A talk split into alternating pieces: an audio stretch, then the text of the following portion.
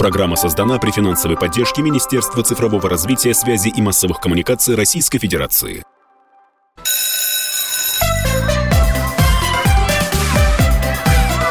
Родительский вопрос. На радио «Комсомольская правда». Э, здравствуйте, в эфире Александр Милкус и Дарья Завгородняя, как всегда в это время, родительский вопрос. Э, сегодня у нас очень важно, у нас всегда важная тема, но сегодня э, особенно важная тема, потому что будем говорить про цифровую гигиену, безопасность, безопасность и нашу взрослую, и подростковую, и детскую в этом безумном информационно-цифровом мире, который нас окружает со всех сторон. И сегодняшний наш гость Игорь Ашманов, специалист в области искусственного интеллекта, разработки программного обеспечения, управления проектами, президент компании Кибрум. А, но для нас самое главное, что а, Игорь Станиславович и Наталья Касперская авторы замечательные. Вот готов рекомендовать, хотя вышла книжка небольшим тиражом, книжки «Цифровая гигиена». Книжка вышла в конце прошлого года, и, в общем, для меня это настольная книга сегодня. Я бы очень рекомендовал родителям хотя бы делать из выписки из нее, э, и не только родителям, учителям, педагогам, э, потому что в этой книге э, систематизировано и собрано все, что касается цифрового мира, цифровой информации, опасности этого мира и э, о том, как самое главное, как выживать в этом мире, я бы просто вот нашу всю программу цитировал эту книгу. А, Игорь Станиславович, а скажите, пожалуйста, давайте вот начнем с того, что эта книжка э, э, э, адресована родителям, но для разговоров с подростками. А как вы считаете, ну, вот подростки сами не справятся с нынешним валом информации? Может, они и, и, и сами уже научились фильтровать эту информацию? Доброе утро. Значит, э, там есть э, ситуация, во-первых, э, когнитивного такого поколенческого разрыва между родителями и подростками. Считается, но это миф, что подростки как бы владеют технологиями, а родители нет. Миф это потому, что подростки на самом деле никакими технологиями не владеют, они владеют бытовыми устройствами и умеют нажимать на них кнопки. Это смартфоны, да, или там ноутбуки. Вот, это ни, никакой, никакой связи. Ну, то есть зарегистри... научиться зарегистрироваться на, в Твиттере или там, значит, в Инстаграме, это не владение технологиями, это, опять же, ну, примерно равно овладению культом телевизора. Вот, значит, и есть вторая иллюзия, что раз подростки уже обладают вот этой цифровой грамотностью и владеют технологиями, в кавычках, то они, конечно, сами справятся с пониманием того, что происходит в цифровой среде и так далее, это, значит, очень далеко от действительности, потому что большинство наших подростков – это городские дети, которые выросли в абсолютно э, контролируемой среде. Когда они заходят в торговый центр, там чисто, прибрано, воздух дезодорирован, профильтрован, ходит охрана, кругом камеры и так далее. Когда они идут в парк, там та же самая история. Нет колючей проволоки, битых бутылок, там не ходят э, пачками хулиганы, э, нет диких животных, ядовитых змей, опасных обрывов и так далее. То есть они практически всегда передвигаются в контролируемой среде, ну и в школе то же самое. И у них есть иллюзия, что это нормально. Они к этому привыкли как бы по умолчанию. А интернет это абсолютно дикое, дикое поле, джунгли, в которых не только есть опасности, ну как бы условно говоря, физические – но и ходит довольно много хищников, которые охотятся в том числе на подростков. И надо понимать, что подростки, ну, скажем, если мы берем их до 18 лет, они же неспроста ограничены в правах нашим законодательством. Ну, например, им нельзя быть избирать, нельзя избирать и быть избранными, нельзя покупать оружие, нельзя получать права там и так далее, и так далее. Это потому, что у них склонность к рефлексии, к самоконтролю и так далее пока не развита должным образом. Считается условно, что к 18 годам они это, эту способность приобретут. На самом деле это не вполне так, конечно. Хотя с 18 лет им уже разрешено быть призванными в армию и получать оружие, но у нас сейчас подростковый возраст, к сожалению, растянулся лет до 40. Да? У нас огромное количество подростков в стране 30-40 лет, которые до сих пор прилепились к маминому холодильнику. Угу. Инфантилов. А, не имеют детей, жены и так далее, и погружены тоже в эту цифровую среду. И цифровая среда этому очень способствует, этой инфантильности. Короче говоря, подросток сам на самом деле не знает, что его, какие угрозы и опасности ожидают в этой цифровой среде и падает очень легкой жертвой всех этих манипуляторов, мошенников и хищников. А какие все-таки опасности ждут ребенка, э, ожидают э, в интернете? Вот, допустим, если он заходит неконтролируемо. Вот основные. Потому что я смотрю в аннотацию вашей книги написано все, что надо знать о негативных и разрушительных течениях в сети. Вот, ну, да, и книжка такая толстая, все, что да. нужно знать. Вот что-нибудь расскажите, пожалуйста. А, ну да, 400 а, страниц не перескажешь так быстро, но смотрите, у нас компания а, на базе аналитики, которой мы эту книжку пишем, ну, мы ее, конечно, будем обновлять. Сейчас, например, нужно целую главу писать про фейки, э, связанные с военной операцией там, и так далее. Да? И вот. Она основана на аналитике компании Крибрум, которая давно уже по поручению президента изучает деструктивные движения, суицидные группы, школьные расстрелы, всяких мошенников и так далее. Значит, их довольно много. От внешне невинных, а, типа фан-клубов каких-то книжек, да, там фэнтези какой-нибудь, там аниме и так далее, до вот совершенно токсичных, это секты, нацизм, терроризм или вот школьный расстрел.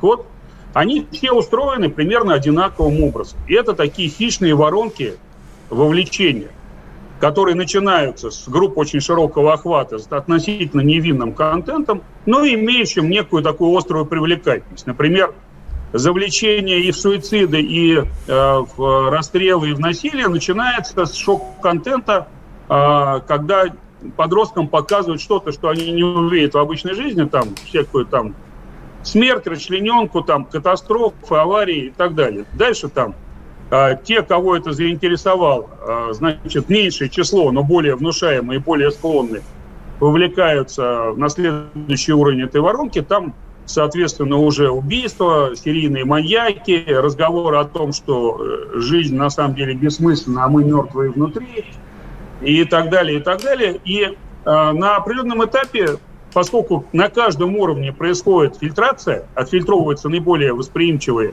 поддающиеся манипуляции. Это делается, в частности, путем а, размещения простых заданий. Сначала таких виртуальных. Сделай что-то виртуальное, получи виртуальные ништяки. Да, там, полайкай здесь, там, напиши пять комментов тут и так далее. Вот. И получи там какую-то виртуальную же награду. А дальше иногда это и задания в реальной жизни, они все служат многоуровневой вот этой фильтрации. На каждом этапе, возможно, количество отфильтрованных падает а, ну, на порядок, да, или там в разы. Вот, но в конце это на последних уровнях воронки, их так можно считать, штук 5 этих уровней, на двух последних э, общение уходит в закрытые чаты, в закрытые группы, где даются уже задания э, вполне э, такие физические в реальном мире – ну или там в суицидных группах это порежь себе и покажи, сфотографируй. А в группах АУЕ это там побей кого-нибудь, отними денег или там собери денег на подогрев зоны и так далее. То есть, во-первых, это построено именно как воронка с уменьшением аудитории на каждом и повышением ее манипулируемости на каждом уровне. Во-вторых, надо понимать, что в большинстве случаев это сознательная, целенаправленная деятельность, а не просто дети собрались поговорить. Нет, там работают кураторы, модераторы и так далее на первых уровнях и вообще на таком уровне э, тривиальном это кураторы из таких же подростков, которым прикольно поуправлять своими сверстниками.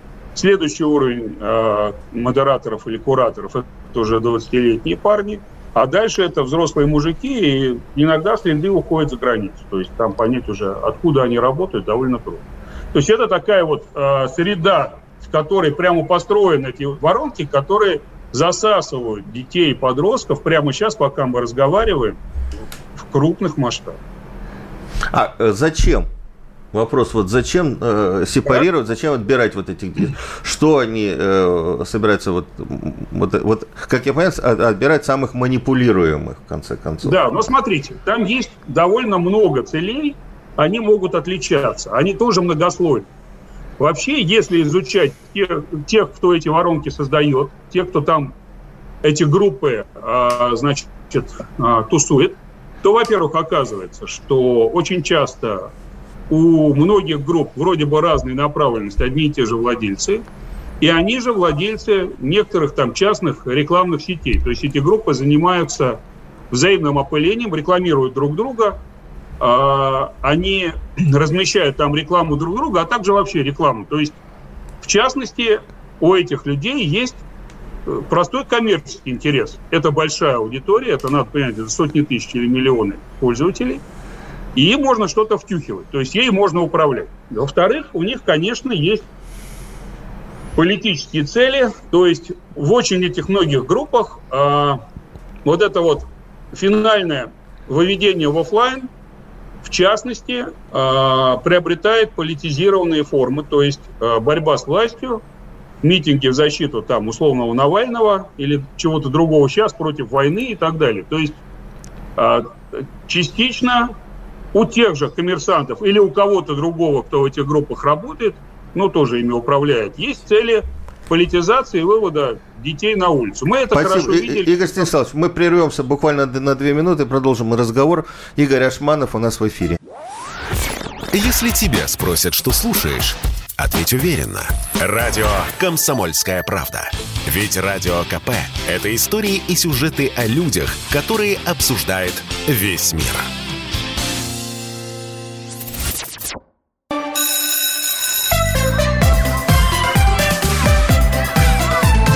Родительский вопрос. На радио «Комсомольская правда».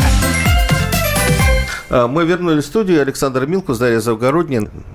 А, Игорь Станиславович, вот э, мы с вами закончили говорить про, э, в первой части про то, что ребят тягивают некие воронки, манипулируют им в социальных сетях.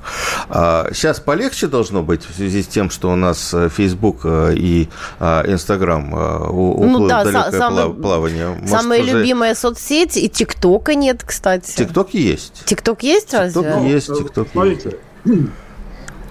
Нет, ТикТок пока работает. Дело в том, что ТикТок китайский формально, хотя мировой ТикТок на самом деле управляется в основном англосаксами. Но они отличаются. Внутри китайский ТикТок и мировой это разные компании, по сути. Ну, там даже вот, и название но, другое. Ну да, вот. Но я про то, что Смотрите, я, чтобы закончить, про воронки там и втягивание, и потом политизацию можно закончить, потому что слушатели могут сказать, а, все понятно, это опять пропаганда, это все про политику. На самом деле там есть и другие риски. И про ТикТок с э, Фейсбуком я скажу. Значит, во-первых, Фейсбук, конечно, нелюбимая сеть, там подростков практически нет. Они либо во ВКонтакте, либо следующее поколение уже вот в ТикТоке, в Инстаграме, либо в мессенджерах.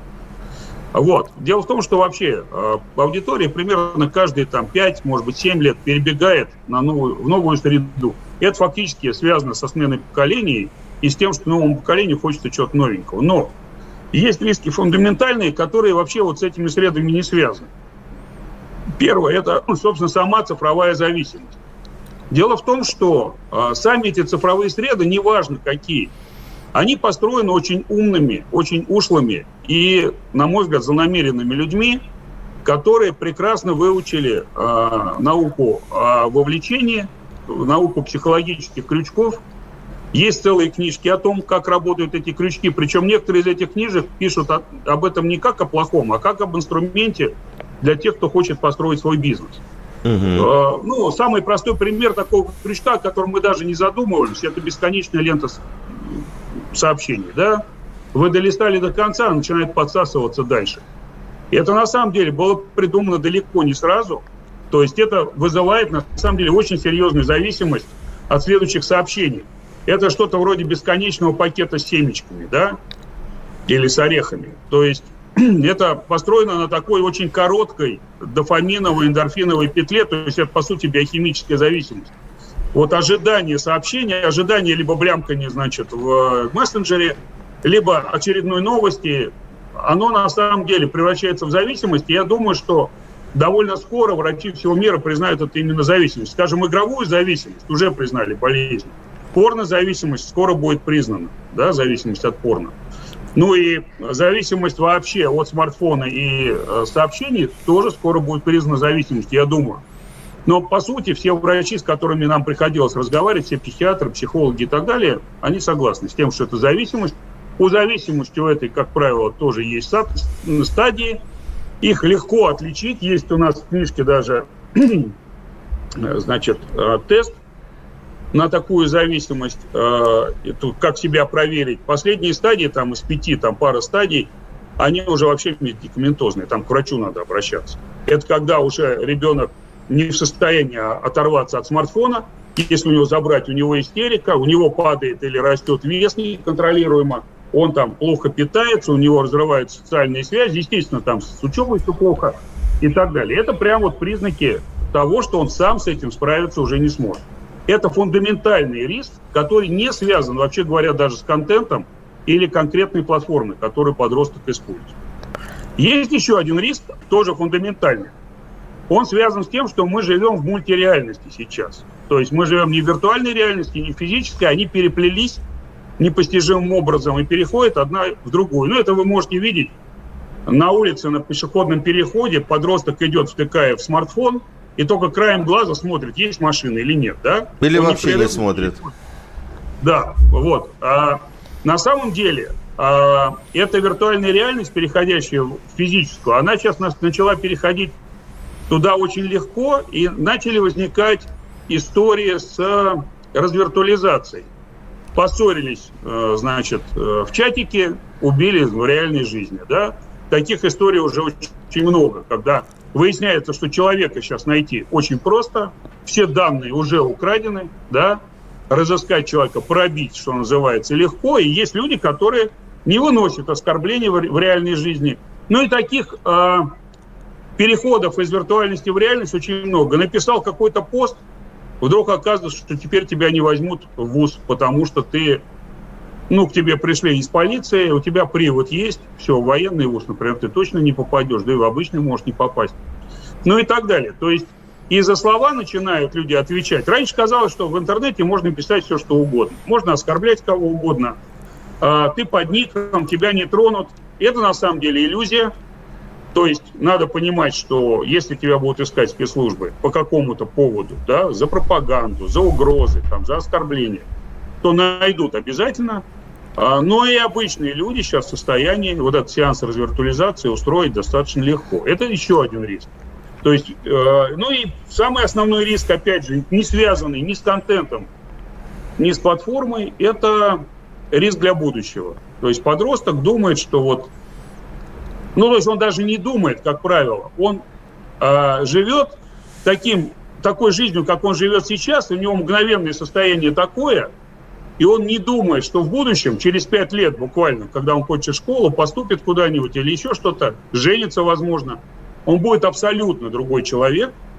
И то, что он писал, говорил, постил фотки или видео пять лет назад, может в определенный момент извернуться и укусить, укусить его за заднюю филейную часть. То есть, например, у нас есть несколько случаев, когда у нас есть компания, которая занимается исправлением репутации в сети, но там есть нехорошие случаи, когда люди приходят, плачут, говорят, что вот там, я другой человек, я там вышла замуж, я все, а у меня вот фотки там, пьяные фотки с раздеванием на вписке – они не только не удаляются, но какие-то доброжелатели все время присылают их жениху, потом мужу и так далее. И выясняется, что как ты не бейся, эти фотки удалить уже нельзя. Потому что, например, они лежат на мертвых хостингах, где уже и хозяев-то нет, но тем не менее доступны. И вот, и таких случаев много. И я, вот недавно совсем был разговор, тоже кто-то играл на раздевание где-то, значит, в карты. И, и как теперь удалить, непонятно. И, в общем, в определенный момент приходится сказать, ну ладно, ну что делать. Ну, там таких случаев может быть много. Там могут быть высказывания какие-то ужасные и так далее. То есть на свое будущее сейчас можно повлиять, а интернет это такая машина времени абсолютно безжалостная, которые просто ничего не забывают. Но она знает только то, в основном, только то, что мы сами о себе ей сообщаем. Ну да, вот у меня был недавно случай с э, студентка старших курсов, она собиралась устроиться на работу тьютором, э, с ней провели собеседование, и замдиректора потом пошел в ее соцсети, нашел фотографии там пятилетней давности, полуобнаженные, и э, ей сказали, извините, дорогая, мы вас в школу на работу не возьмем. Хотя это было пять лет назад, и действительно э, девочка с этого времени серьезно выросла и совсем другим человеком стала. Так, ну, понимаете... Ну, я, причем, я добавлю, извините, что ведь он не взял ее не потому, что он лично э, выступил нравственным судьей, она ему неприятна, а потому что ему отмазываться потом придется. Кто-то это найдет и опубликует с комментариями. Они будут, а, значит, оправдываться, что они взяли на работу такого негодяя, значит, негодяя, да? То есть он перестраховался, но его тоже можно понять это все сейчас вытаскивается и потом идет как пожар. Вы знаете, создается ощущение, что вообще опасно вести эти соцсети. Лучше давайте не будем совсем ничего писать, на всякий случай совсем ничего публиковать. А, мы можем таким образом напугать родителей, которые вообще отгонят ребенка от э, электронных устройств совсем. Вы ну, извините, что я вас перебил. А, это и есть наша цель родителей нужно напугать. Они пока не понимают, с чем они имеют дело. Так, Но родители, готовьтесь, себе, мы вас пугаем. У, у родителя ребенок сейчас пошел э, с мужиками или просто на лед ловить рыбу, или просто бегать, да, вот сейчас весна. Но вообще говоря, мы это знаем, а подросток нет, что каждую весну тонет куча народу или уезжает на дни куда-нибудь там на открытую воду и так далее. Родителей в этом случае, конечно, нужно пугать. Здесь такая же история. Надо понимать, что, к сожалению, чем больше экспозиция экрана, чем больше экранного времени, значит, себе позволяет подросток или ему позволяют родители, тем тупее становится подросток, тем больше у него будет проблем в будущем и так далее. Люди, которые разрабатывают вот эти системы, владельцы фейсбуков, инстаграмов, там, твиттеров и так далее, сами своим детям смартфоны запрещают, они отдают их в такие школы, где дети слушают э, голос учителя про литературу, и потом ручкой пишут сочинения. Э, Игорь Станиславович, люди... мы опять прервемся буквально на 4 минуты. У нас новости и продолжим этот очень важный разговор. Напоминаю, что у нас э, в эфире Игорь, э, Игорь Ашманов. Радио «Комсомольская правда». Никаких фейков, только правда.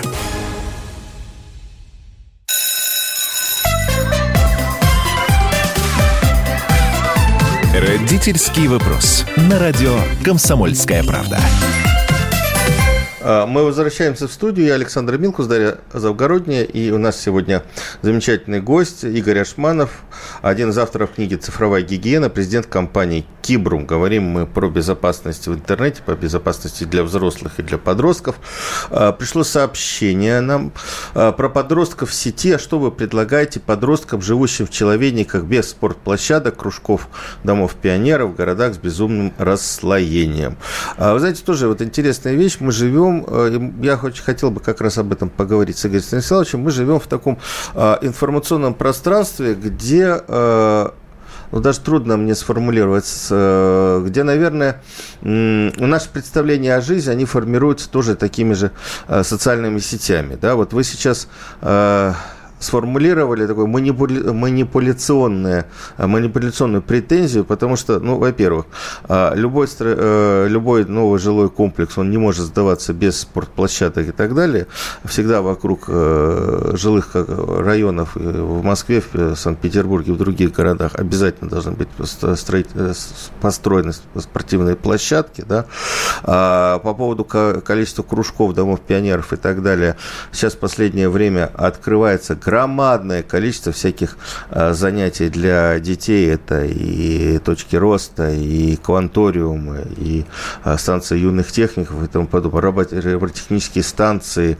А, специально выделяются деньги для создания таких вот кружков технического творчества в сельских школах. Ну, давайте вот э, все-таки... И в музей можно ходить по музей, Пушкинской карте. Пушкинской карте, а можно и виртуально зайти вместо соцсетей, потому что большинство современных музеев имеет онлайн а, возможность подключения, и даже дети из э, небольших городков, из поселка совершенно легко а, в онлайне могут э, пройтись по залам того же Эрмитажа. Да? Звезды Поэтому... можно изучать по, по телефону, кстати, тоже есть такие приложения. Так, что вот давайте мы не будем э, жить вот в таком мире, в котором мы все сами рисуем картину такую очень печальную.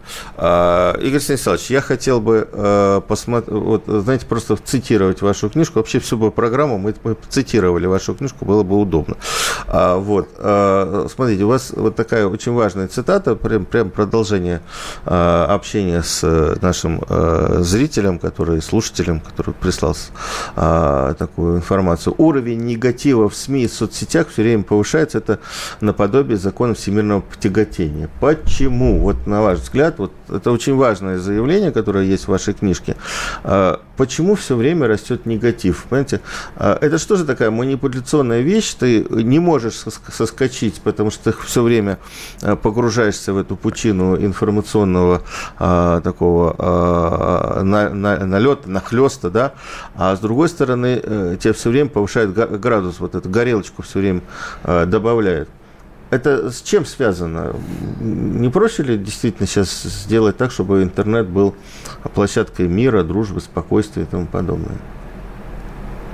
Ну, вопрос, как это сделать. Вообще, э, как я говорил, зависимость от новостей, а в том числе от негатива, от всякого, она фактически переходит э, в биохимическую. То есть э, такая стандартная э, сейчас схема у нашего современника, может быть, не, там, не обязательно подростка, допустим, молодого человека, который читает, это прочесть какое-то количество ужасных и чернушных новостей, ужаснуться, выделить всякие гормоны тревоги, дофамин, там, кортизол, там, испытать ужас и желание бежать, сражаться, там, что-то сделать, спрятаться, потом понять, значит, что это все на самом деле мне лично не грозит, что это где-то далеко и вообще, возможно, неправда. Выделить э, эндорфины, гормоны удовольствия, допить кофе там или чай, пойти в школу или на работу.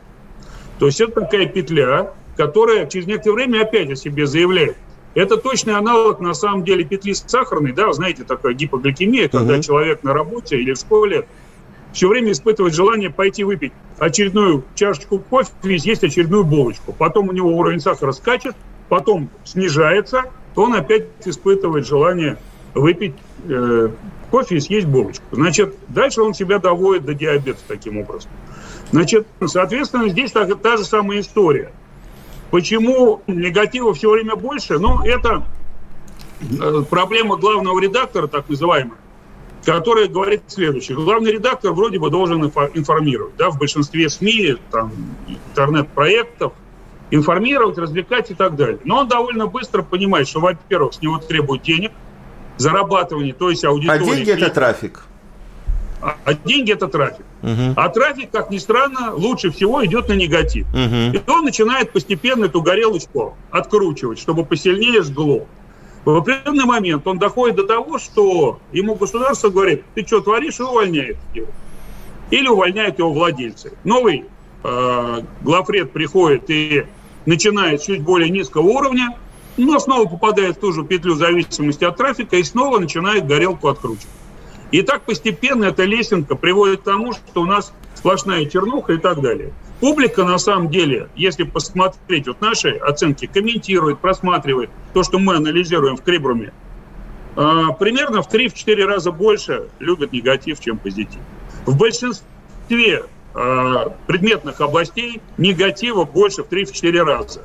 Единственное, где много позитива, его чуть больше, чем негатива, это в сфере самых вот конкретных стопроцентных развлечений, типа там шоу Урганта, шоу Голос там и так далее. То есть где людей прямо вот исключительно, значит, развлекают.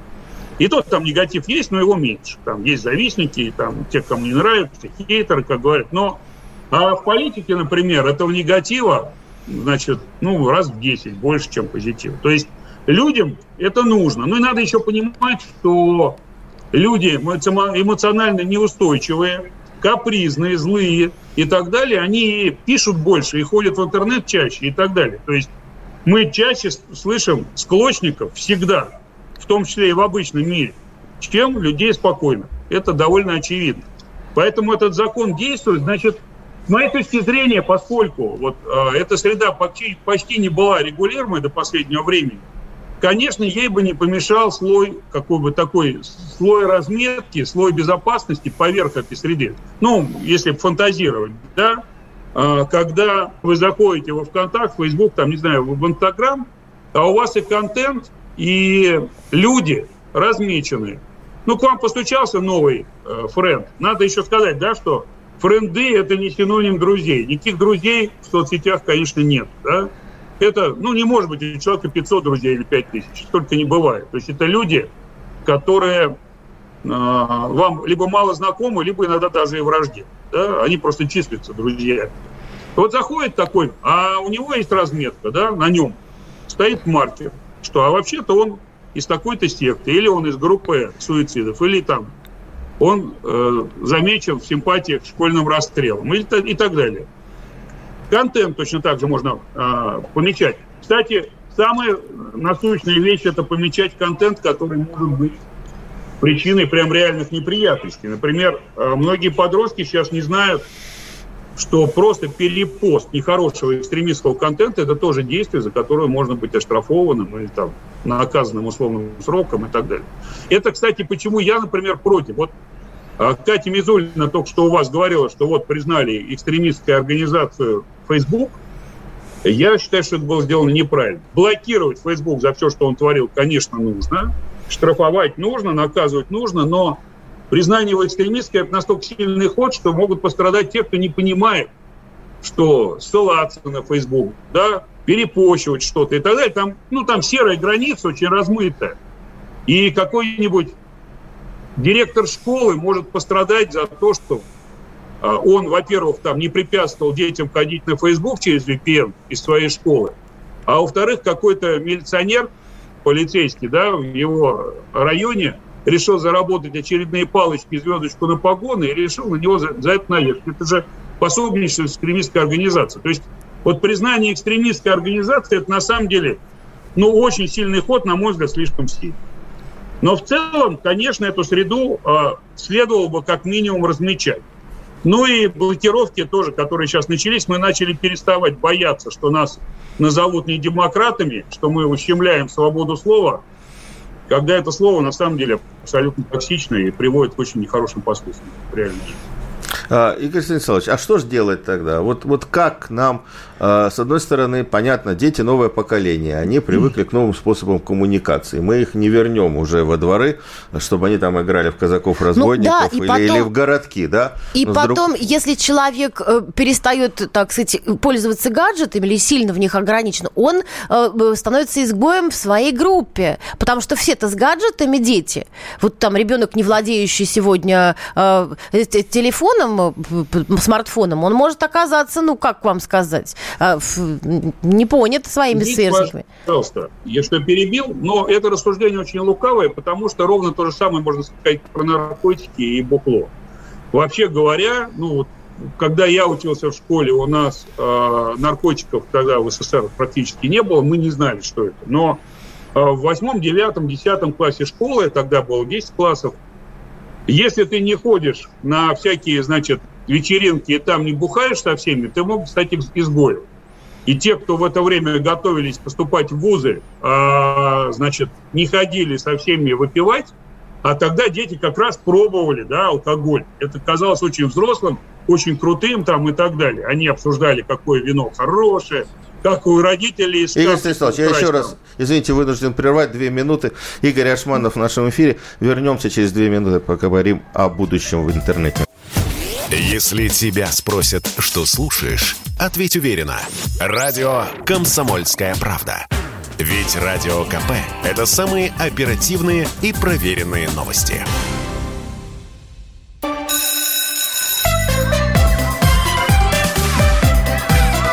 Родительский вопрос. На радио «Комсомольская правда».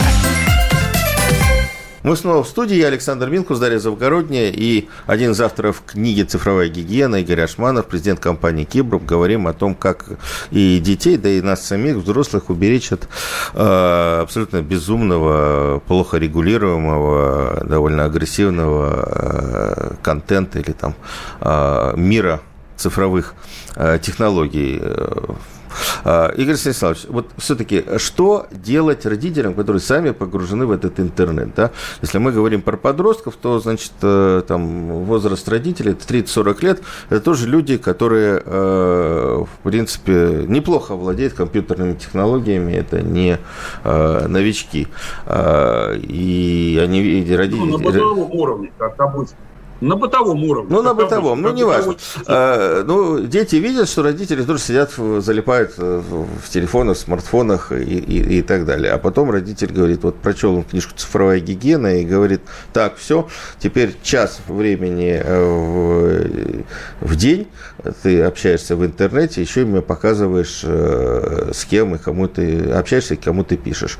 Ну, не работает такая схема. Ну, во-первых, ее никто не пробовал применять массово, да. Э, с другой стороны, вот мы до этого говорили о том, что подросток потеряет социальное одобрение в своей тусовке, если он не будет все время в смартфоне переписываться там в мессенджерах или еще где-то. Ну, вообще говоря, э, обосновывать такие вещи социальным одобрением неправильно, как я говорил. Э, там есть сейчас и употребление снюсов, и наркотиков, да, и у меня вот есть тут у соседей ситуация, при которой в классе захватила там власть некая девочка, у которой много денег, она одевается как, а, значит, э, ну, она одевается во все черное, в черепах вся, да, и так далее, и э, создала там атмосферу, что только так и нужно одеваться, как готы, да, и те, кто одевается просто, начинают травить, и там соседская девочка приходит и говорит, маму, мне надо менять гардероб. Я с ней поговорил, говорю, а чем замечательная эта девочка, которая вот всем класс, весь класс держит в кулаке. Но выясняется, что ничем. Учится она плохо, она не очень умная. Она просто ходит на Инстаграм, и у нее, у родителей есть деньги, чтобы покупать ей шмотки. Просто шмотками она захватила власть. При этом девочка, которая, с которой я разговаривал там, она блестящая спортсменка, выигрывает Олимпиады, значит, по разным предметам и так далее. То есть она им на голову выше, и она пытается за ней строиться как за лидером. То есть если ты будешь гнаться за социальным одобрением, то ты попадешь вот в такую вот, э, значит, вязкую тину. Э, ну, то есть этим обосновывать вообще нельзя. Но на самом деле ограничения на смартфоны надо вводить. На мой взгляд, это может частично сделать государство. Мы знаем, что смартфоны в школе, например, прямо разрушают учебный процесс. Э, там объявить конкурс там, на создание шкафчиков, закрывающихся при школе, в ходе в школу, чтобы сдавать смартфоны. Да, их будут красть, будут терять ключи там и так далее. Но, на мой взгляд, потерянный смартфон – это не беда, а, значит, успех. Вот, вообще-то. А, значит, и сдавать смартфоны хотя бы на время школы. Потому что сейчас, я спрашиваю, у меня трое девок сейчас школьного возраста, у меня так вообще с женой там э, двоих семеро детей, но из них трое еще школьников. Вот, значит, э, ну, они говорят, да, все втыкают смартфоны, учителя не слушают и так далее. Вот зачем это нужно вообще, в принципе? Они же там... Э, нельзя ни в коем случае, кстати, э, пытаться идти за детьми в эту среду. Я слышал такое буквально из уст там высоких чиновников Минобра, да, или Минпросвещения, что а давайте мы в ТикТоке будем там размещать. Ну, в ТикТоке, извините, там один клик, один взмах пальца – до всякой дряни токсичной, да, и вы не сможете сделать там настолько привлекательный образовательный контент, чтобы дети не переключились на какую-то дрянь, да, у которой все эти крючки для захвата внимания гораздо круче. Ну, вот, я просто про то, что это пространство надо размечать, надо, э, чтобы оно было как парк, а не как джунгли. Во-вторых, нужно зачищать самых токсичных. В-третьих, Защищать с моей точки как? зрения, надо все-таки родителям объяснять. А, вот блокировками, посадками, ну, просто чтобы люди понимали, что если ты втягиваешь детей в школьные расстрелы, то тебе грозит реальный срок на несколько лет. Даже если ты сам ничего такого не делал и так далее. Ну, там про это уже есть законы, и, в общем, там надо просто этим заниматься. А, а кроме того, родителям надо объяснить, да, им не нужно искать тоже социального одобрения от подростка, которого они боятся тронуть. Вы знаете, у меня было несколько очень э, жутких случаев, когда на моих глазах, например, пытались отобрать смартфон у подростка.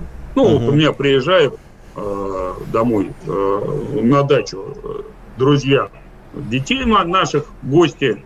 И вот в определенный момент у меня жена раздражилась, что дети при прекрасной погоде, кругом природа, лес там, река и все такое, целый день просидели в комнате, набившись туда в пятером или в десятером, и смотрели в смартфон, больше ничего не делали. И отобрала у них смартфон. У одной девочки произошла истерика. Она начала рыдать, у нее тряслись руки, она говорила срывающимся голосом и врала нам, что отдайте смартфон, мне надо общаться с мамой. Ну, с мамой она общалась в лучшем случае раз в день, все остальное время она отдавалась этой зависимости. Просто у нее зависимость была уже в гораздо более глубокой стадии, чем у остальных.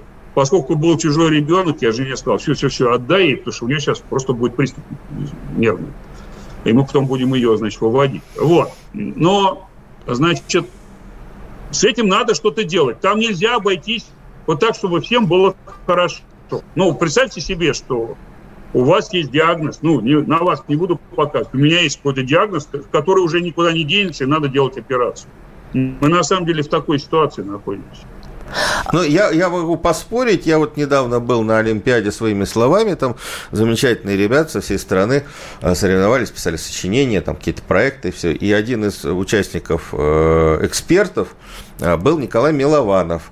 Он учитель физики и математики в Санкт-Петербурге. У него в ТикТоке 200 тысяч подписчиков школьников. За этим вот э, дедушка, ему 69 лет, э, все э, дети ходили гурьбой, они его все знают, он очень популярен, и он как раз доносит современным способом, несмотря на свой возраст, детям физику и математику, используя современные возможности ТикТока. Так что, наверное... Я, я не буду спорить, но про это, вы знаете, написаны все возможные э, уже фантастические рассказы еще великими фантастами 50-х, 60-х годов. Все эти э, истории давно разобраны да, вот, э, в виде художественной литературы. Там есть, собственно, рассказ про то, как учителя имеют рейтинг по тому, сколько детей их смотрят в телевизоре. Ну, там был телевизор, а не экраны, смартфоны, неважно. Или как в конце концов выясняется, что там учитель, я не знаю, физики или литературы должна там регулярно допускать, чтобы у нее бретелька бюстгальтера падала, и все ждали, что и вторая упадет. И только поэтому собирались на ее уроки. То есть можно действительно использовать все крючки этих технологий для того, чтобы преподавать что-то хорошее. Но это, ну то есть вот это такая, знаете, давайте я доберусь до детей, которые употребляют наркотики, буду с ними вместе там тусоваться, курить или нюхать, и постепенно их выводить из этого. Наверное, ну, может быть такая схема. Но на самом деле надо делать что-то другое. Все-таки эта среда токсична. Все-таки надо понимать, что даже просто пребывание в ней, оно превращает ребенка в существо с клиповым сознанием, не способное прочесть достаточно длинный текст и так далее. Я не вижу э, конверсии этой среды во что-то лучшее. Она все время ухудшает когнитивные способности. То есть там даже при наличии там, ну там есть много, там есть математика, который рассказывает прикольные, значит, математические штуки. Есть такое, есть целые, значит, э, целые проекты типа курсеры, но оно не улучшается. Ну, может быть, просто пользоваться этим нужно, условно говоря, когда человек созрел. Да? И если, Саш, у нас последний вот вопрос, и там последняя минута нашего эфира, а, вопрос радикальный, принципиальный. А можно ли сделать так, чтобы вот в России был суверенный, да, отдельный Рунет, вот у нас как раз 7 апреля будет а, очередная дата создания зоны Рунет, а, зоны РУ, да, и сделать его таким безопасным, удобным, вот Чтобы, да, чтобы... Вы, выделить его из общей, из общей мировой паутины. Не, я не считаю, что это нужно делать. Это, на мой взгляд, это не нужно. Нам просто нужно, чтобы наши законы и э, моральные правила, которые устраивают большинство населения нашей страны, заработали в нашем э, куске интернета. Закрывать его для этого не нужно. Ну вот Facebook занялся пропагандой просто украинской да, во время этой военной операции. Его заблокировали. Вот. Это как бы экстремальная мера, и на самом деле мета, это новое название Facebook, уже, уже говорит, да нет, нет, мы там, мы уже на, на, откатываем назад и все такое. Вот. А вообще, ну, надо просто систематически работать над тем, чтобы законы, которые у нас есть в офлайне, начали, наконец, в полную силу работать в нашем интернете. А закрывать совершенно незачем. И паспортизовать э, интернет не нужно. Нужно просто заниматься зачисткой, превращением этого, значит, заброшенного какого-то, значит, леса с э, ужасами там и хищниками в нормальный парк. Спасибо большое. Это был Игорь Станиславович э, Ашманов. Еще раз э, всем рекомендую, по крайней мере, э, ознакомиться, там, законспектировать книжку «Цифровая гигиена». Много очень важного, полезного. Мы за 40 минут нашего эфира не смогли все поднять, но обращаю внимание. В интернете стоит книжка 300 рублей всего. Дорогая, да, не очень дорогая книжка «Цифровая гигиена». Александр Милкус, Дарья Завгородняя были сегодня в эфире. Родительский вопрос. На радио «Комсомольская правда». Программа создана при финансовой поддержке Министерства цифрового развития, связи и массовых коммуникаций Российской Федерации.